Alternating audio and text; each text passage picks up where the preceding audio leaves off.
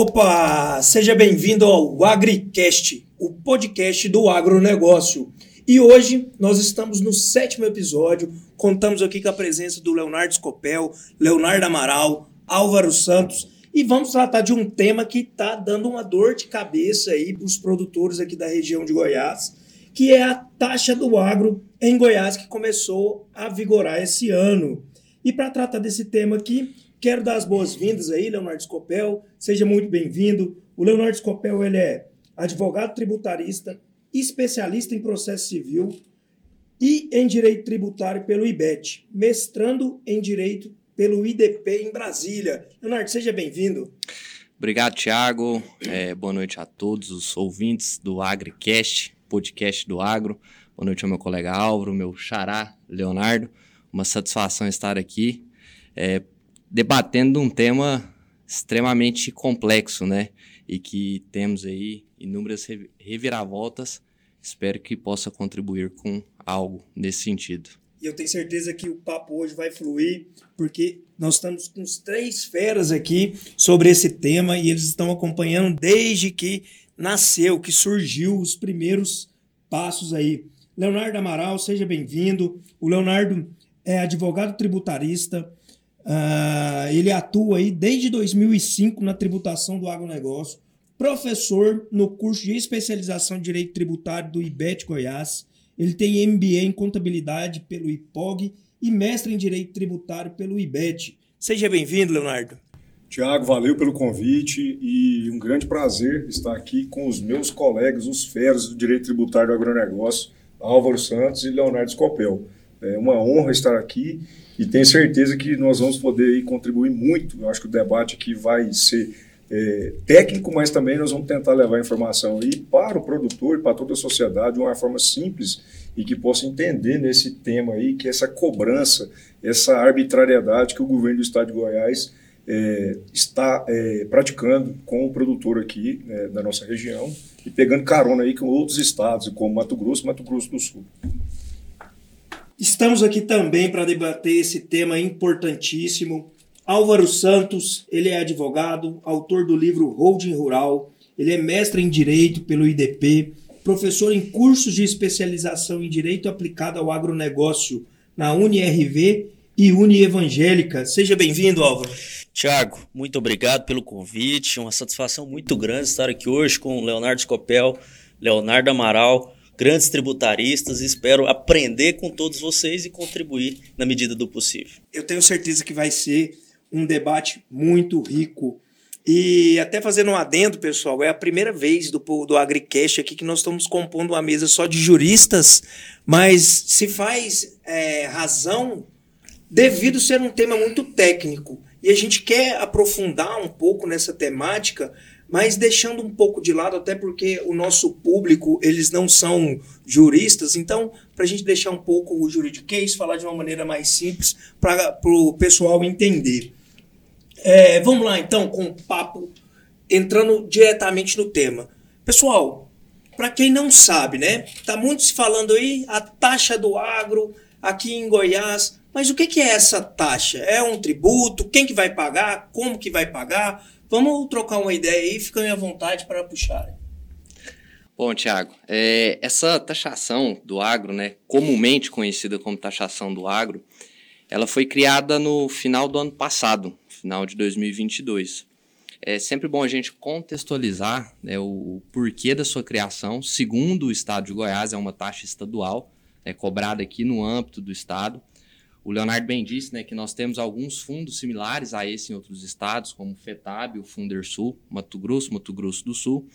E essa taxa ela foi criada, é uma proposta do governo, como justificativa pela queda de arrecadação no ICMS, gasolina houve uma limitação na alíquota né, da, da gasolina, do, no ICMS da gasolina, e o Estado de Goiás, então, sob essa justificativa, disse que precisava de um outro meio para arrecadar fundos e criou essa taxa.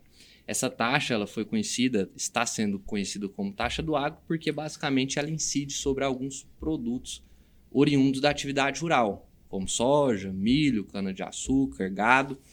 É, e ela é cobrada para que do produtor. Quem paga a conta no final é o produtor, né?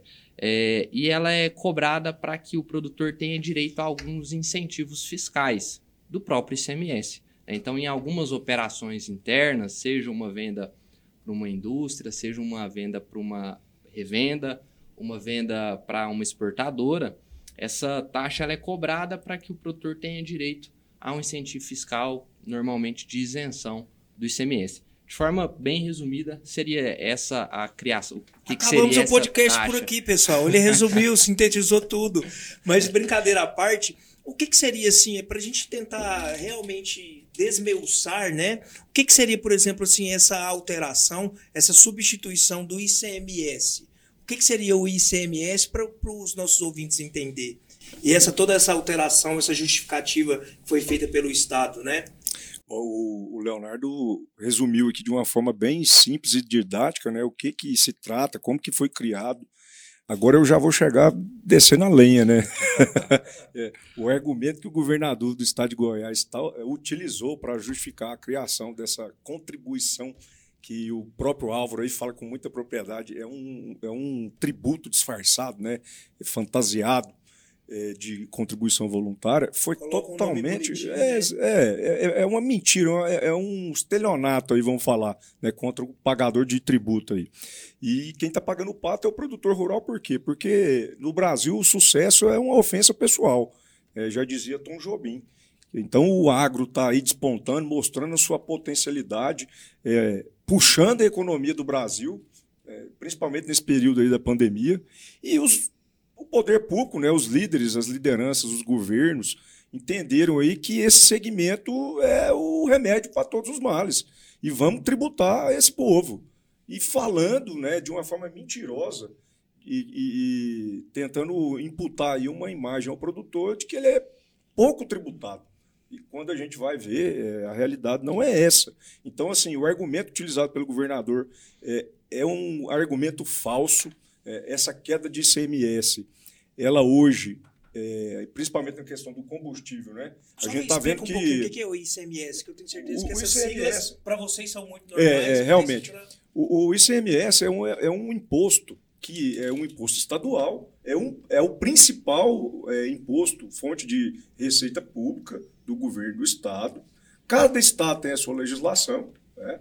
e esse imposto ele incide sobre a comercialização. Ele vai incidindo sobre a comercialização nas cadeias produtivas. Então vamos lá. É, quando o produtor é, vende a sua produção, né, a soja, o milho, vai vender para uma indústria. né, a indústria vai fazer um produto alimentar, um gênero alimentício, e vai passar para o consumidor. Estou resumindo a cadeia Sim, produtiva. sim, sim. Então, cada fase dessa em que há essa venda, é, vai haver a incidência do ICMS.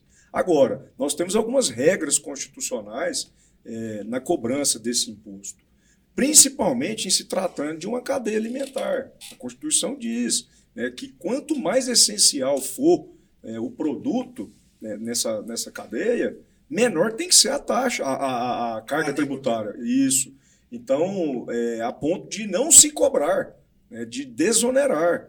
Também nós temos uma regra, né, Leonardo e Álvaro, da, da exportação.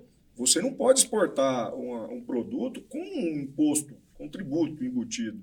Nós temos uma regra, então não se pode cobrar ICMS quando você destina a produção agropecuária para outro país. E o que a gente está vendo é o contrário. Né? O governador aí, de uma forma é, escancarada, rasgou toda a Constituição Federal, deu um nome bonitinho falando que é con- contribuição, que esse pagamento é voluntário. E da onde que ele tirou que tá, diminuiu essa arrecadação do ICMS? Aí, Eu vou até deixar para o Álvaro aí, porque é, ele pode. Vamos lá, Álvaro.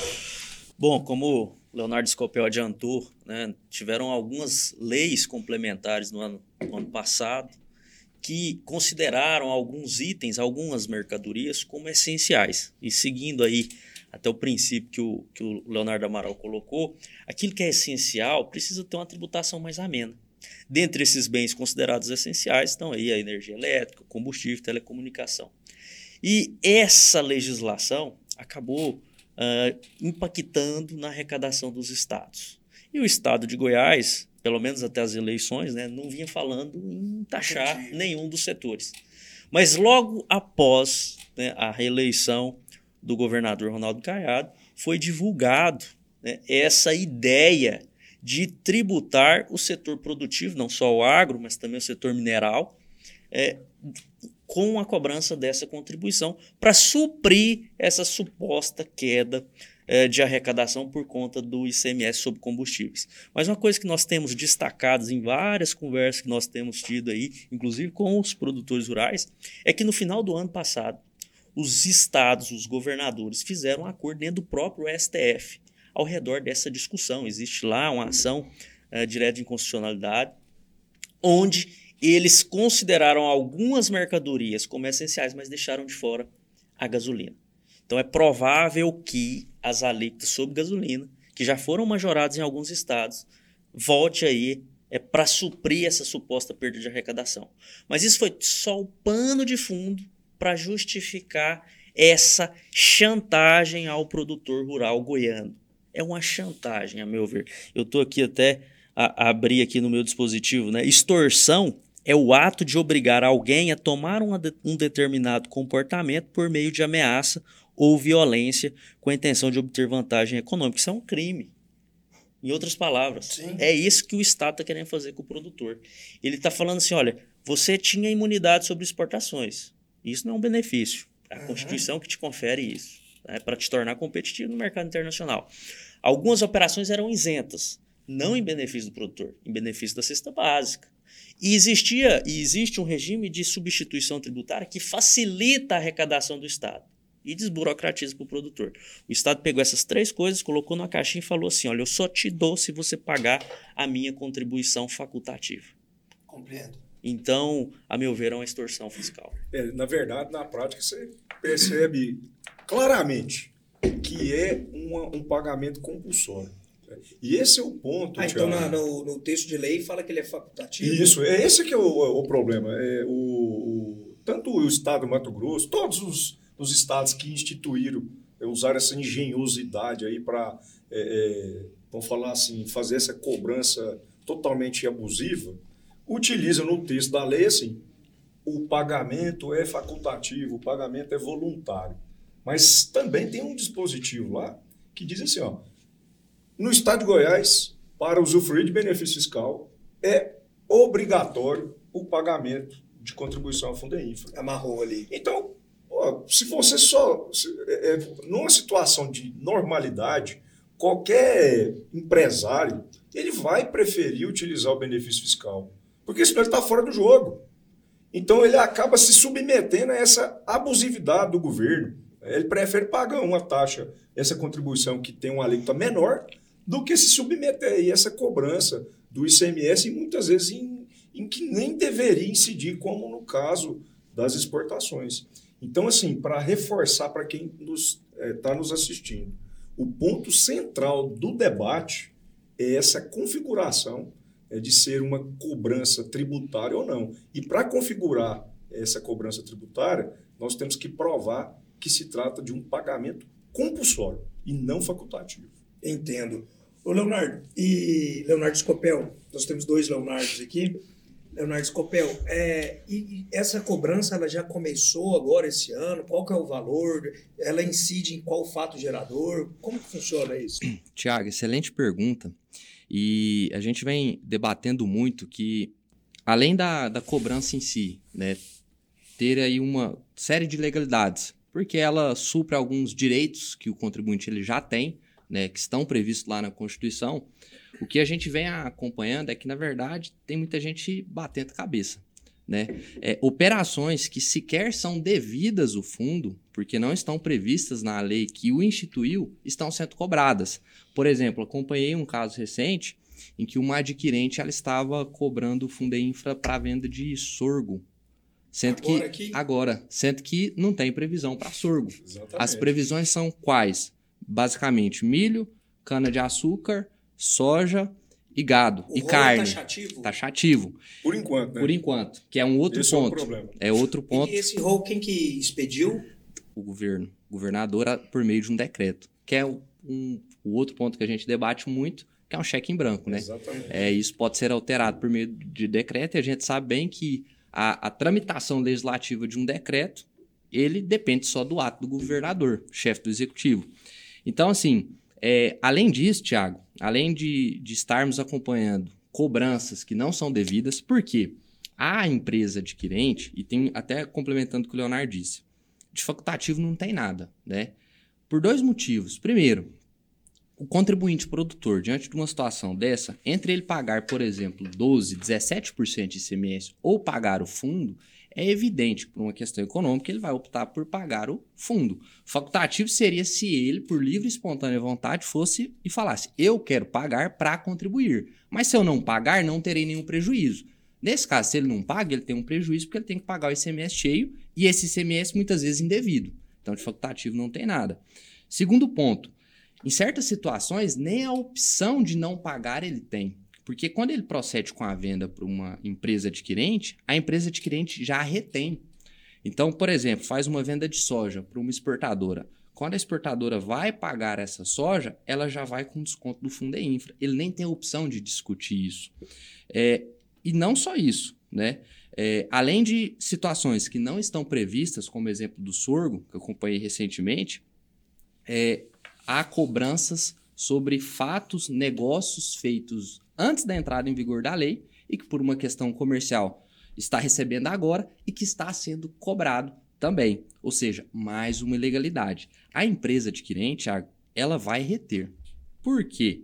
Porque para ela é muito cômodo. Ela tem que pagar de toda forma. Ela tem que pagar o produto. Ela vai reter. Você se vai é, precaver, né? Se é, se é devido ou não, que o contribuinte corra atrás. Uhum. Até porque existe uma regrinha que a adquirente, caso ela não faça essa retenção, ela pode ser responsabilizada Sim. pelo pagamento. Então, ela não quer saber, ela vai reter.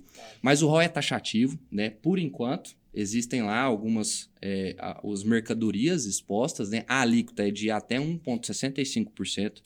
Ela inicia em 0,5% e vai até 1,65%. Sabe o que, que me chama a atenção, Léo? Desculpe te interromper para não perder o raciocínio aqui. Porque assim, eu lembro, estudei direito tributário na faculdade, formei em 2008, mas eu lembro que precisa ter processos, regra de anterioridade, e me parece que você falou que foi agora com o Ronaldo após a eleição. Quanto tempo nós temos isso? Como que funciona essa questão também do período temporal? Isso também é um problema? É, como os colegas colocaram, né, o legislativo goiano deu um cheque em branco para o governador. Por que um cheque em branco? Porque fez uma delimitação de até 1,65 levou uma série de produtos e fica a critério, a livre-arbítrio do governador elencá-los, e ele fez isso no penúltimo dia do ano.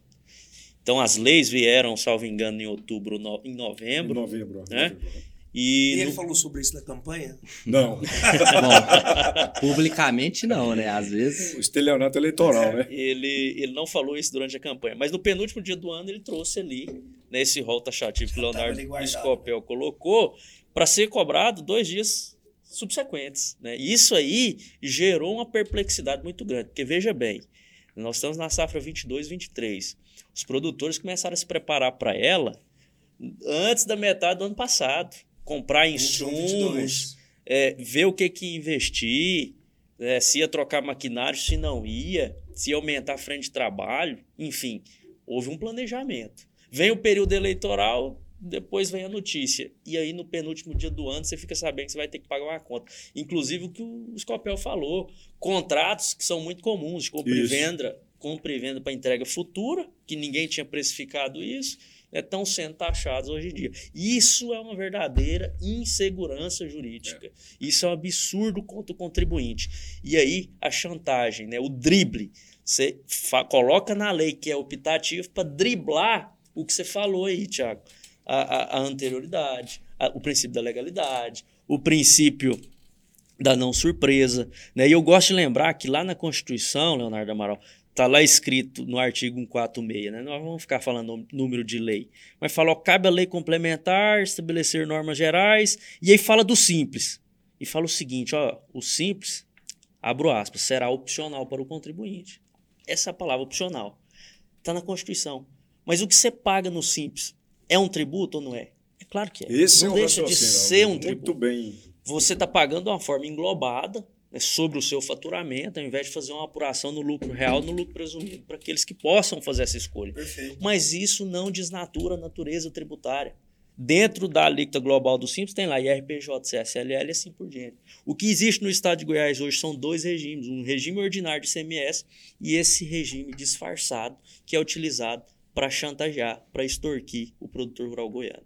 Então, pessoal, o que a gente vê aqui é que o, o, governo ele não pensa em diminuir os gastos públicos, né? em diminuir a máquina pública. Nós sabemos aí de senadores que têm 70 assessores, e para bancar isso tudo, ele vai cada vez mais inventando, articulando situações, criando engenharias, como você falou, para retirar o dinheiro de quem realmente produz que é toda a iniciativa privada. Eu costumo dizer, e é bom sempre frisar, que o Estado ele não produz riqueza. Quem produz riqueza somos nós, né?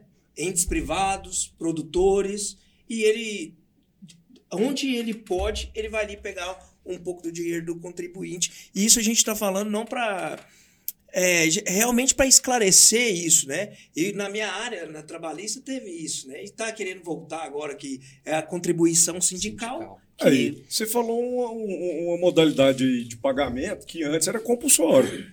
Se você não pagasse, você sofreria uma execução, uma cobrança, né? Era so... Então aí passou o quê? A ser voluntário.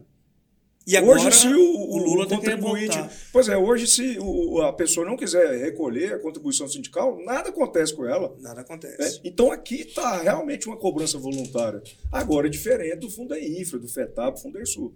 Agora, o que mais me deixa é, indignado é realmente a conivência do Poder Judiciário com essa cobrança. Isso me deixa realmente. É, é indignado, né? usei a palavra. Mas, enfim, é, no estado do Mato Grosso, que é me, o mesmo mecanismo lá, cobra-se o FETAB, é, há a participação do Poder Judiciário no recebimento de parte da receita, que vem por essa cobrança. Então, ah, então vai para alimentar o sistema judiciário. Também, porque lá começou igualzinho em Goiás. É, ah, vamos é, fazer a, o investimento em infraestrutura. Vai lá ver como é que está as rodovias. Né? O produtor está penando mas o dinheiro está entrando, é uma arrecadação altíssima, e lá vai para construção de estádio, vai para é, pagamento de procurador do Estado do Mato Grosso, é, o, o, investimento no Poder Judiciário. Então, veja bem, alguém que está sendo beneficiado com esse recebimento tem, é, é vamos falar, legitimidade para poder julgar se isso é válido ou não? Ao meu ver, não. Né? E esse tema também é importante até dizer que a última vez em que ele foi é, enfrentado de uma forma assim mais profunda foi em 2007. Foi quando chegou no Supremo Tribunal Federal a discussão sobre Fundersul, que é a contribuição semelhante lá no Mato Grosso do Sul. Então, lá nesse momento do julgamento, a maioria dos ministros entendeu que essa cobrança lá ela era voluntária e que, sendo voluntária, não era tributo. Só que a gente vai olhar e vai ler o, o julgamento é, os argumentos são argumentos superficiais. E a maioria dos ministros que naquele momento estavam presentes no julgamento hoje não fazem parte, não compõem mais a corte. Então é por isso que nós estamos aqui empenhados, né, Álvaro e Leonardo?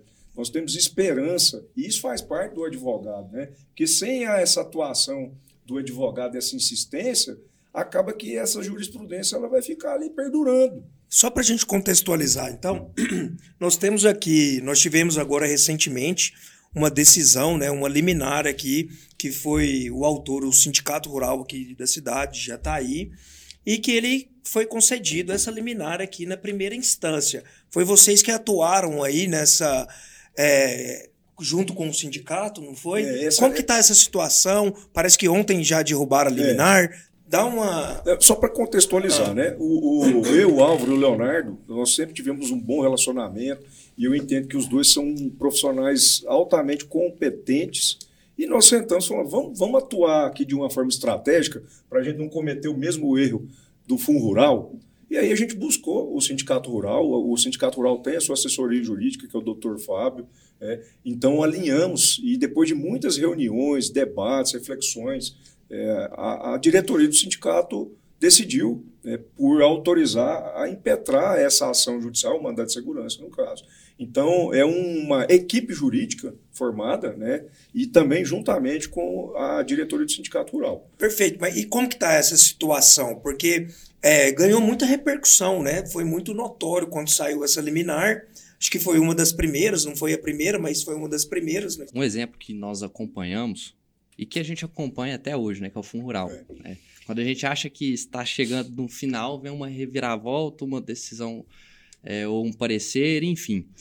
E isso se deu por vários outros motivos, mas também pelo fato de inúmeras ações, por vezes, é, mal direcionadas, né? às vezes com um pedido feito de forma errada, e isso vai criando. Técnicas.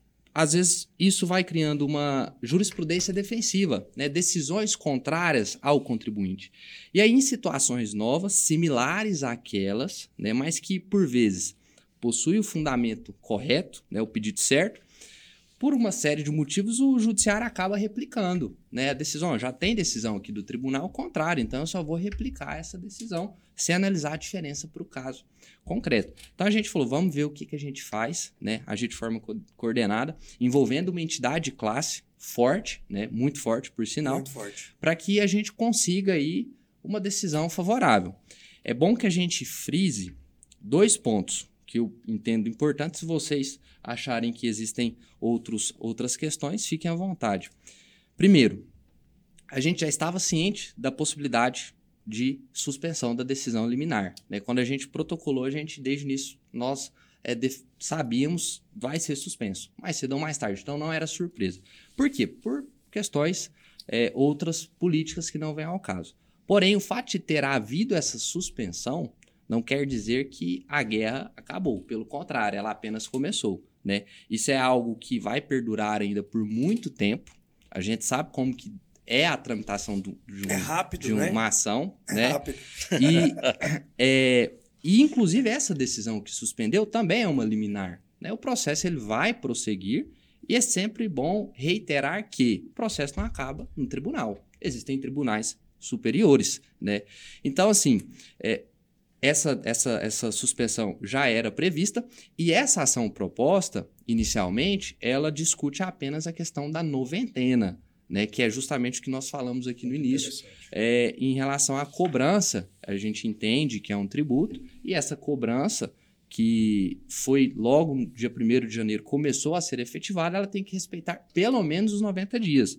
Então será tomada outra medida ainda discutindo a constitucionalidade da, da, da, cobrança. Por quê? Porque passado dia 31 de março, teoricamente pode cobrar, mas a gente continua entendendo que existem argumentos fortes ainda para questionar essa cobrança para safras futuras. É, esse, esse pouquinho de tempo aqui que a gente está conversando, vocês já apontaram diversas irregularidades. Isso vai ter muito recurso a partir do momento em que os produtores começar a acionar é, individualmente.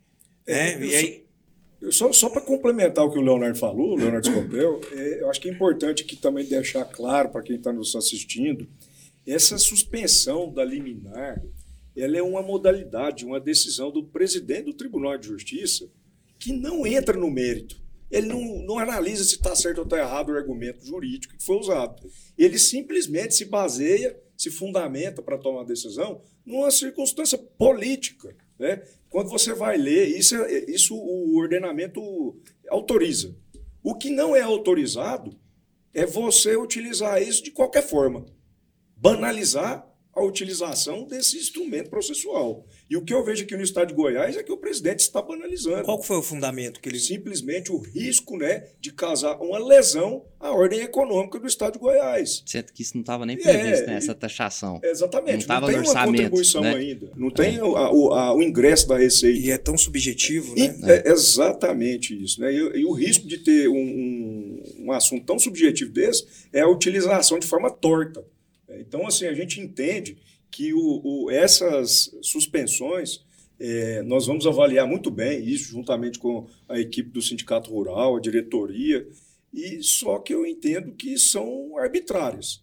É, possivelmente haverá aí é, uma, um contra-ataque da equipe aqui para poder discutir isso em outros é, tribunais, para tentar neutralizar. E agora o Leonardo também mencionou muito bem é, esse, esse mandato de segurança, essa ação agora que a gente está tratando, ela só trata de um ponto, noventena. Foi uma tentativa, né, uma estratégia que nós buscamos para oportunizar para o produtor rural que ele não fosse lesado agora nesse principal momento em que há a comercialização da produção. A gente Sim. queria ganhar esse prazo para o produtor, mas ainda nós não desistimos, né, Álvaro? Sem dúvida, a estratégia foi tomada dessa forma, pensando inclusive no quão surpreendente foi a tributação. Né? No penúltimo dia do ano, já vem falando que a partir do dia primeiro do ano seguinte vai ser cobrado, todo mundo se programou, foi pego de calça curta. Né? Muita gente que confiou nesse governador e ele trouxe isso daí como uma surpresa.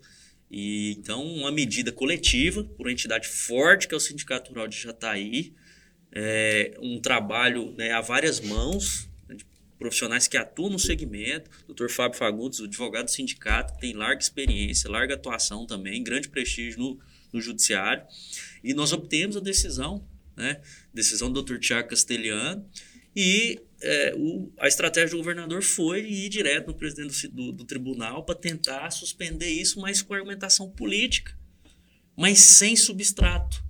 É uma, é uma tributação nova que não tem um histórico de arrecadação para justificar que vai haver uma queda.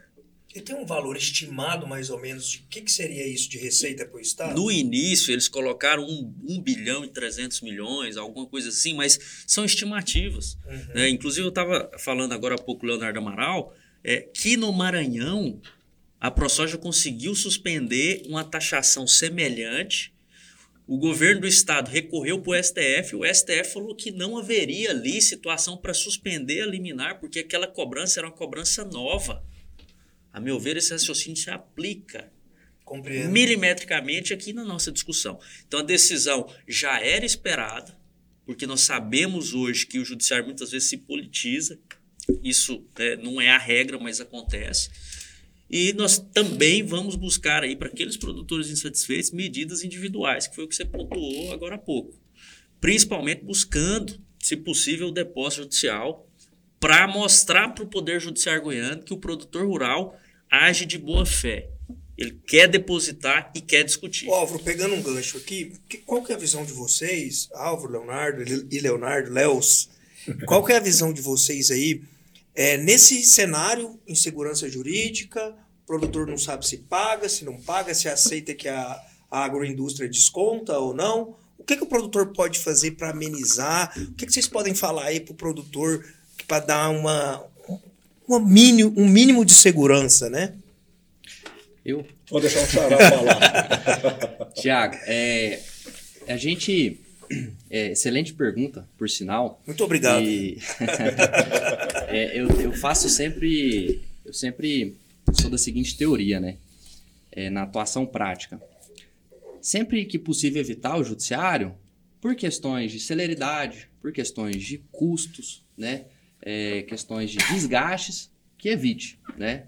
Tente resolver de forma administrativa.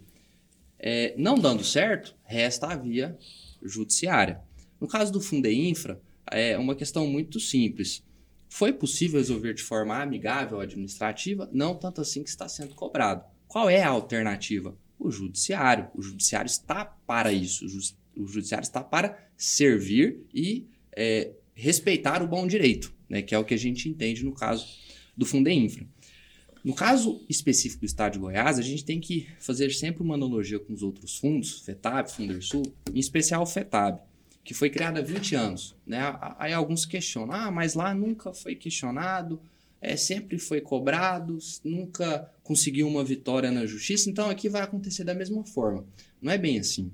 Primeiro, lá no Mato Grosso, Mato Grosso, Mato, né? Grosso, Mato Grosso, quando começou essa cobrança, começou numa questão bem pequena, né? para utilizar de um diferimento do ICMS, o produtor. Como era uma cobrança pequena, que não representava uma quantidade grande, ninguém foi questionando, não foi questionando. O que, que aconteceu? Se alastrou de tal modo, que acho que foi o Álvaro que comentou, que por último, até em reforma de estádio da Copa do Mundo, o valor lá utilizado, foi o Leonardo que comentou, estava Teve grandes sendo, jogos lá também, né? Inclusive, esse, o valor arrecadado estava utilizando para isso.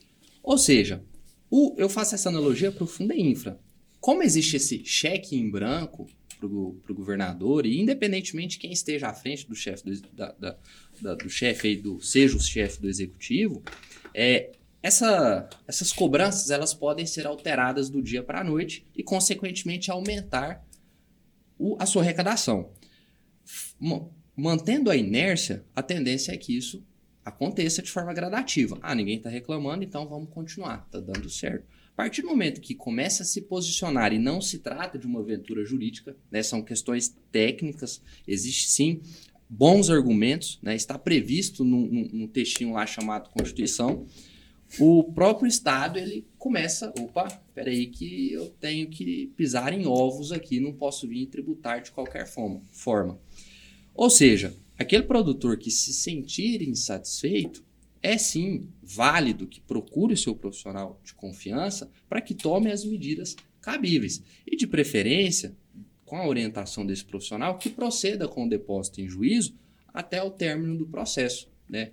Dando certo, o dinheiro retorna. estará lá, retorna para o contribuinte com correção monetária. Né? Alguns questionavam, ah, mas eu vou deixar de trabalhar com dinheiro, vai ter desvalorização se demorar 3, 4, 5 anos. Existe a correção monetária junto à instituição bancária. Em último caso, não dando certo, o que a gente entende que é uma possibilidade mínima, mas existe, o dinheiro, o tributo, está quitado e o contribuinte pelo menos fez sua parte de tentar reclamar contra ele. Uma dúvida que me surgiu com essa estratégia aí. Se esse tributo. Olha só, já, já vou chamar, outro, outro falho, né? Já vou, tributo, não, já... já vou chamar de tributo, porque é. compulsório é tributo. Exatamente. Se esse imposto, essa obrigação de pagar, se ela já tivesse sido é, descontada igual está sendo nas folhas, como que esse, o, o Você fala na, no, na, nas operações, nas, nas operações, vendas, né? Falou que a, a, a indústria ela isso. já está descontando Exatamente. ali. Como que vai ser, então, esse depósito? Então, quem está sofrendo o impacto econômico e financeiro é o produtor. Ele que está pagando o dinheiro, está saindo do patrimônio dele. Perfeito. Então, ele vai ter legitimidade para poder pleitear né, a devolução. Agora, é aqui que é importante a estratégia e o produtor agir agora. Porque se ele esperar um julgamento, por exemplo, de uma, do Supremo Tribunal Federal valida, invalidando eh, esse pagamento, ele vai perder o prazo de pedir de volta o que ele pagou. Nós Tem um, um prazo. A gente então. chama de prazo prescricional. É o, não deixar. A, a população usa muito a expressão caducar. caducar, né? Não vamos deixar caducar o seu direito de pegar de volta o que você pagou indevido. Então, a importância de se ingressar com a ação judicial nesse momento é exatamente isso. Perfeito. Faz o depósito judicial, não vai ter risco, né?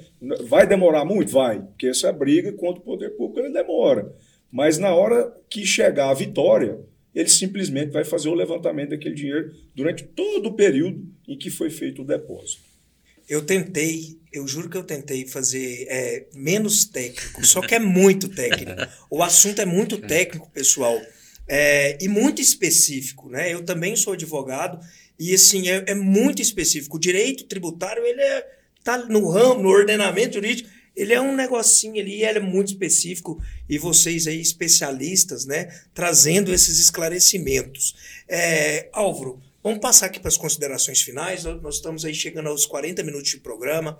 É, o papo é bom, o papo flui, né? E o assunto é interessante. É, então vamos passar aí para as considerações finais. Álvaro, fica à vontade. Já desde já te agradeço aí por você ter aceitado o convite. Quero te chamar outras vezes aqui porque nós precisamos de pessoas que sabem justamente o que está falando.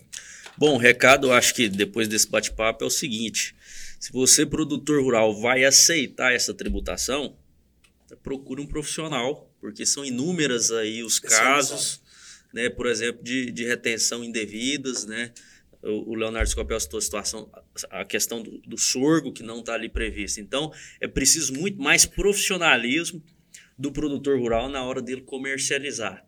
E aí é o advogado especialista, é o contador também uhum. especialista em agronegócio. Então, se você vai aceitar a tributação, procure profissionais. Se você não for aceitar, também procure né, um advogado e provavelmente um contador para buscar estratégias eficientes e que amenizem o seu risco lá na frente para enfrentar essa tributação que, a nosso ver, como foi muito bem falado, desrespeita a Constituição. Tiago, muito obrigado pelo convite. Agradeço também o Leonardo Scopel, o Leonardo Amaral, por fazer parte dessa comissão que nós criamos, inclusive na, na academia. Né? Eu estava lá malhando. Se é comissão, tem que ter presidente, secretário. O presidente é o doutor Leonardo Scopel, o Tesoureiro, quem que é o tesoureiro? Eu sou só o secretário. E fico, fico à disposição, Thiago, para novos convites. É uma Ótimo, satisfação bater o papo com vocês.